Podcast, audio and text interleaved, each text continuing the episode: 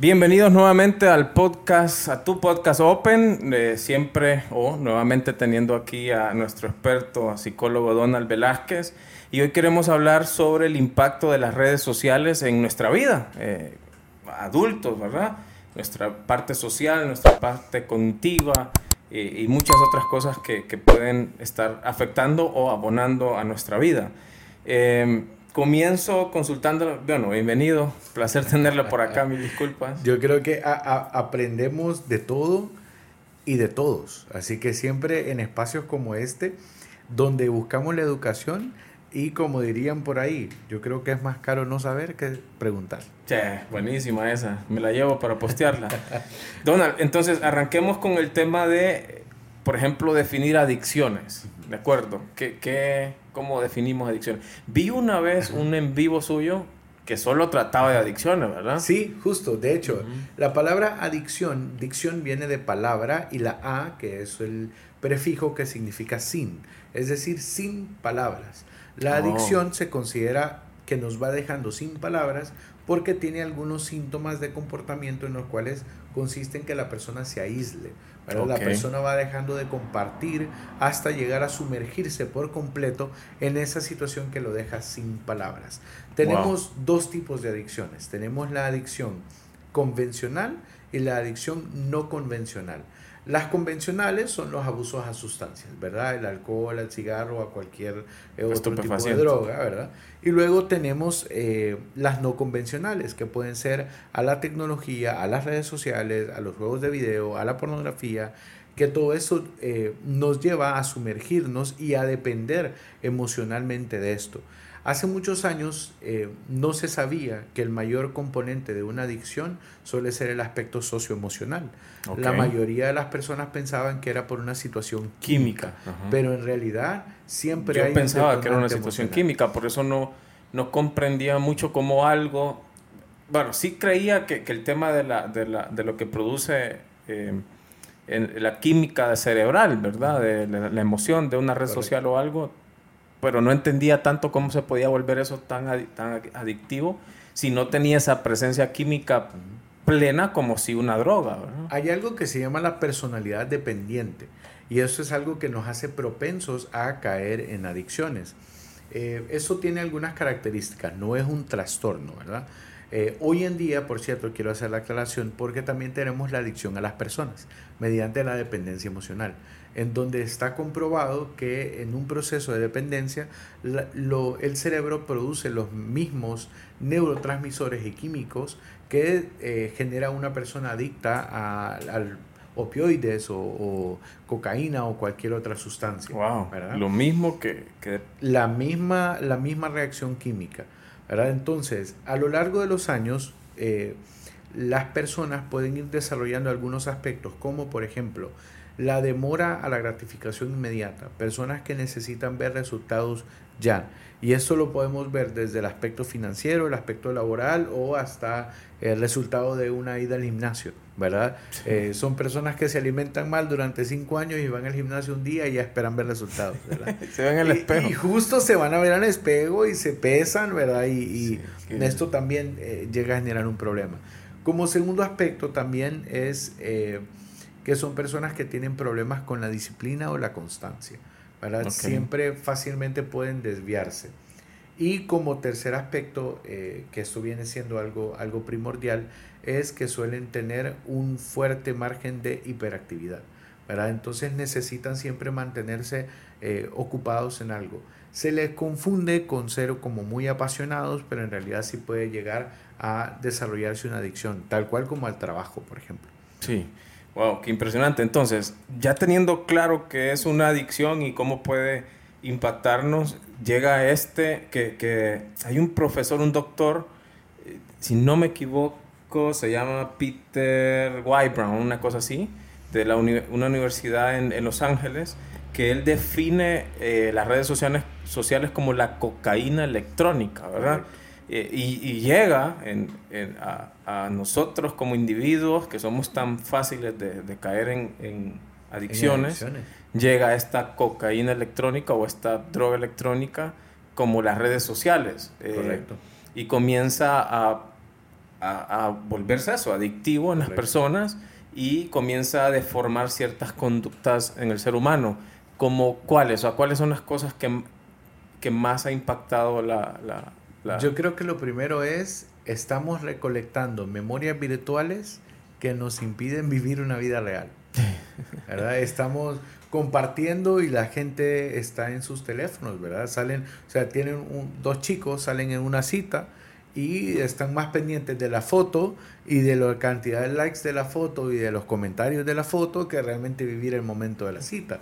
Eh, ¿Verdad? Hay, hay, una fotografía que a mí me gusta mucho, que hay una, es una serie de fotografías de, unos, eh, de unas personas de la tercera edad en Europa, si mal no recuerdo, son eh, fanáticos del Borussia Dortmund, del equipo de fútbol, que son dos señores que iban al estadio y que en, se ve una foto que están desde la, desde la barra y eh, todo el mundo está tomando fotos y ellos están viviendo el momento.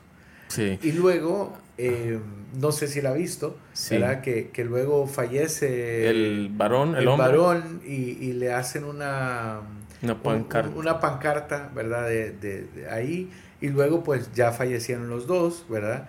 Entonces yo creo que nos hace falta vivir. Hay una, perdón, hay una foto donde está el Papa, eh, no sé en qué país, siempre en Europa, va pasando y están todos con el celular y, una señora correcto sola guardando el, yo, yo, soy más así yo yo soy yo considero que esas yo experimento con fotografías visuales correcto. aunque bonito una claro. pero todo el viaje en fotos es que yo creo que una cosa es registrar el momento, pero la situación con las redes sociales es eh, que ya estamos viviendo para alimentar las redes sociales. Es decir, estamos quitando tiempo de nuestra vida personal para colectar memorias para un álbum digital que ni siquiera es para nosotros, es para los demás. Entonces, está comprobado que eh, el uso de redes sociales ha generado un incremento a nivel mundial en eh, la ansiedad y la depresión. Wow. Y que hay estadísticas que demuestran que muchas personas cuando no obtienen resultados, ¿verdad? Eh, comienzan a sentirse de manera diferente. Esto lo podemos Cuando decimos resultados nos referimos a likes y comentarios. Sí, sí, la verdad, likes y comentarios. Yo no, no, no quería tirarlo así tan, tan, frío, pero es justo eso, ¿verdad? Estamos eh, eh, construyendo, las personas tienen miedo de tomarse una fotografía. Eh, tengo pacientes inclusive que no se toman fotografías o que solamente se toman fotografías de, del torso para arriba o se ponen en la parte de atrás de las fotos porque se sienten expuestos a nivel de sus complejos. Entonces, el uso de redes sociales primero me desconecta de mi vida real. Me desconecta de quién soy, de lo que tengo, de, disfrutar, experimentar mi vida. Correcto. Luego, por otro lado, eh, es el hecho de siempre estar en la búsqueda de aprobación porque no estamos creando contenido para nosotros, estamos creando contenido para el agrado de otro que no necesariamente le va a importar mi vida. Eh, y, el tercer aspecto es la creencia de que el impacto en mis redes sociales es equivalente a el impacto que yo tengo en mi vida personal. Hay personas que miden inclusive su éxito dependiendo de eh, la cantidad de seguidores o cantidad de likes que puedan tener en una red social. Sí. Entonces, sí, sigo el, o sea, el tema de la autoestima está bastante eh, ahora amenazado por las redes sociales. Eso, mujer, hombre o las mujeres son peores víctimas. Mujer, mujer u hombre, mujer u hombre. Eh, primero es, haciendo la aclaración, hay una diferencia entre el autoconcepto y el autoestima. El autoestima es un hijo del autoconcepto. Primero es quién pienso que soy y quién pienso que los demás piensan que soy. Ese es el autoconcepto. Y de ahí surge la autoestima, es decir, cuánto me valoro. Yo me valoro dependiendo de lo que yo creo que soy. ¿Qué sucede cuando mi autoestima y mi autoconcepto dependen de la aprobación de los demás? Eh, el, nombre más, más pronunciado a lo largo de la historia y el hombre más famoso de la historia es Jesús. Y ni él ha logrado caerle bien a todo el mundo. ¿Verdad? Entonces, Vamos a nosotros pretender. Correcto, ¿verdad? Sin embargo, sucede. Sucede, hay personas que eh, también eh, el surgimiento del hate, ¿verdad? Lo, lo, lo comentábamos anteriormente, y es cómo, cómo se ha normalizado hasta la violencia digital. A ese punto hemos llegado donde la gente se siente bien y orgullosa teniendo eh, un, un, punto donde pueda criticar o destruir la dignidad de otro ser humano. Sí, nosotros hablábamos en un capítulo de este podcast con, con Jaco, que es con quien creamos este concepto, eh, de eso. De, yo, le, yo le consultaba, hablamos del bullying de nuestros tiempos. Yo le decía a él, eh, si nuestro bullying era súper más agresivo, o sea, ya era yuca, ¿verdad?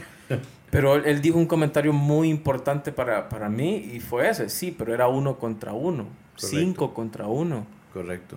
Hoy en día es una comunidad. Oh, está, entonces, y yo fue como, bueno, es cierto, o sea, no es lo mismo que se rían de vos tres, que te insulten dos, a sentir, sobre todo porque le damos tanta importancia a las redes y nos parece que sí son gente importante los del otro lado, que recibir una avalancha de, de críticas, de mofa, de sí, sí es más impactante. Sí, de hecho, eh, hace poco veía un, un, un, meme que decía que, que, que, mientras más marcada era algún rasgo físico, más lleno de cariño va a ser el apodo, ¿verdad? Sí. Ah, yo, yo, tengo gente que mi apodo era Chele. Entonces, eh, yo sí creo que eh, esta parte del bullying, y como lo comentaba, yo creo que no solamente era uno contra uno, sino era... Eh, se respetaba dentro de lo posible ciertos aspectos de la vida de las personas. Hoy en día tuve un caso cercano de... Mm, hubo un chico que le estaban haciendo bullying en una institución y un colega psicólogo mexicano comenzó a defender al chico.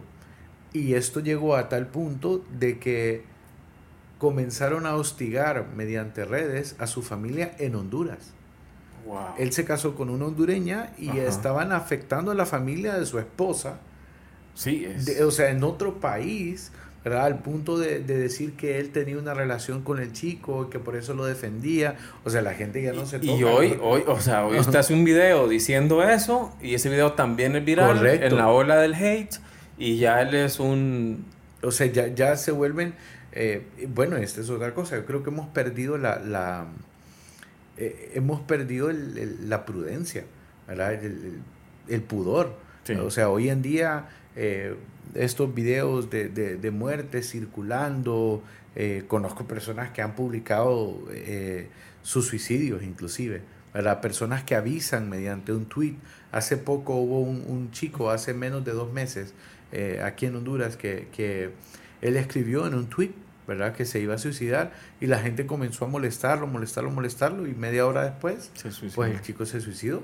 Entonces, a ese punto está la red social. Sí, hay, hay una serie que se llama, ah, se me va el nombre, pero son de jovencitos, de una niña. Eh, Algo con un 13. Sí, 13 Reasons. 13 Reasons Why. Esa es, sí, esa es. Y, y, el punto es que la serie luego tuvo que hacer una... Censurada, sí. Y hacer una campaña de no, porque el, el, primer impacto que tuvo la serie fue más bien provocar en la copia eh, de eso, o sea niñas que buscaban sus 13 razones y luego se suicidaban. O sea, lo que ellos querían como para educarse les volvió más bien. Entonces tuvieron que modificar un poco el mensaje.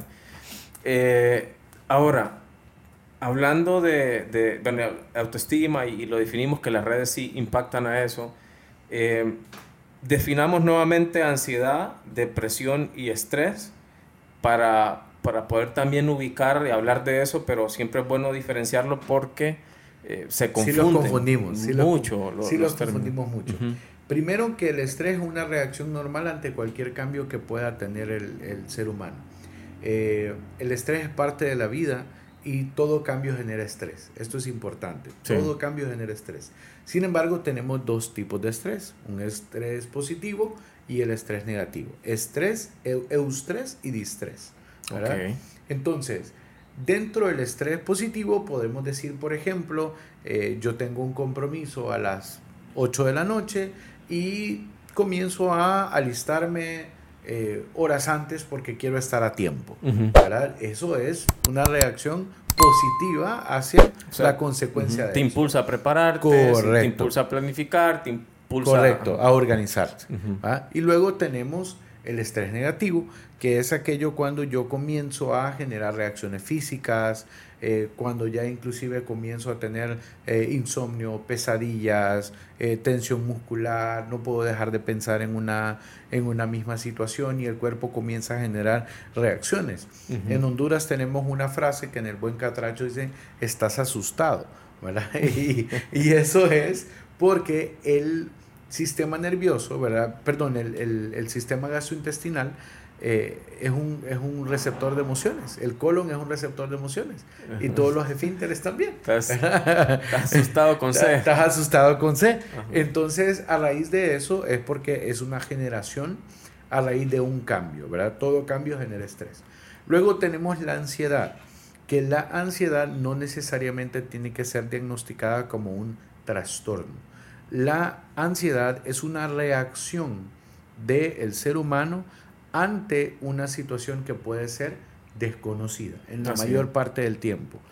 La ansiedad puede generarse ya sea por cuestiones de, eh, fisiología, por ejemplo, hay algo que yo les llamo los hijos de la preocupación, y es cuando papá y mamá son ansiosos, el niño va a nacer ansioso, ¿verdad?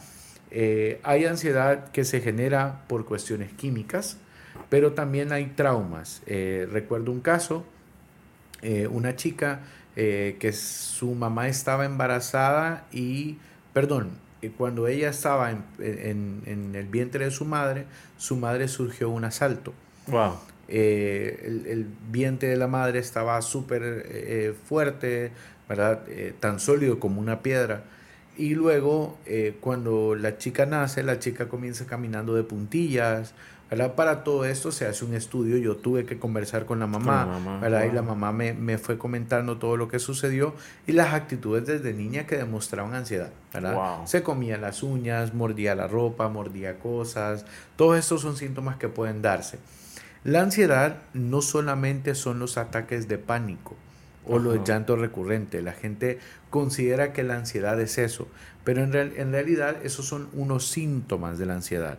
La ansiedad tiene varios síntomas, dentro de los cuales está la rumiación de pensamiento o lo que conocemos como el overthinking o, sobrepensar algo, eh, tensión muscular, eh, puede haber inclusive taquicardia, sudoración, dolor en las articulaciones, eh, hay algo que se le conoce como la alopecia nerviosa, que tiene que ver con eso, tinnitus, alergias en la piel, exceso de sueño, cansancio, eh, eh, piquetes en, la punta de los, de los dedos, o, en los pies, eh, temblores e inclusive hasta desmayos. ¡Wow! ¿Verdad? Impresionante. Y luego la depresión es un trastorno del estado de ánimo que incluye una tristeza recurrente mayor de dos semanas, es decir, mantenerme muy, muy triste después de dos semanas. Es un periodo bastante largo. Es, un periodo bastante largo. No, un día. ¿Verdad?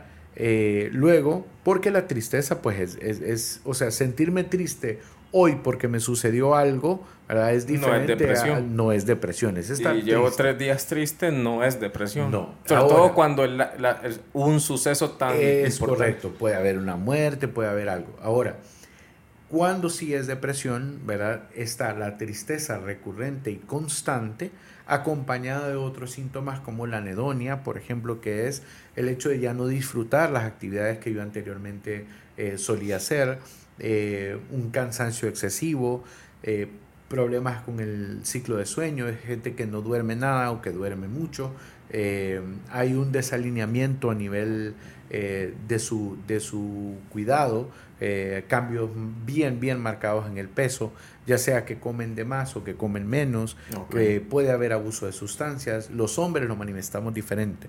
El hombre cuando está deprimido suele recurrir al abuso de sustancias y anda como un poquito desafiante ante la vida. Eh, manejando en exceso de velocidad, eh, manejando de manera agresiva, esto de manera inconsciente buscando provocar su muerte. Wow, wow. La mujer se va más hacia la hacia el lado emocional, hacia el lado emocional y, y, a la irritabilidad también. Ahora, entonces, las redes sociales, porque definimos ahorita ansiedad, depresión y estrés. ¿Las redes sociales impactan en los tres? En esas tres áreas. ¿O en una más que...? En esas tres áreas. Por el hecho de que eh, compararme genera estrés. Eh, esperar la aprobación de la gente genera estrés. Y ansiedad. Y ansiedad también. Eh, no tener el resultado. No tener el resultado puede llegar a eso. Y es que, y, y, luego cuando llegamos a la parte de la depresión es de repente eh, cuando no logro los resultados. Hay gente que se deprime si de repente tiene un eh, tiene una idea de, publicar un negocio o algo y si no tiene la aprobación en las redes, pues decían por ahí un, un, magnate de la, de la tecnología y la computación que hay dos tipos de negocios, los que están en redes sociales y los que no existen.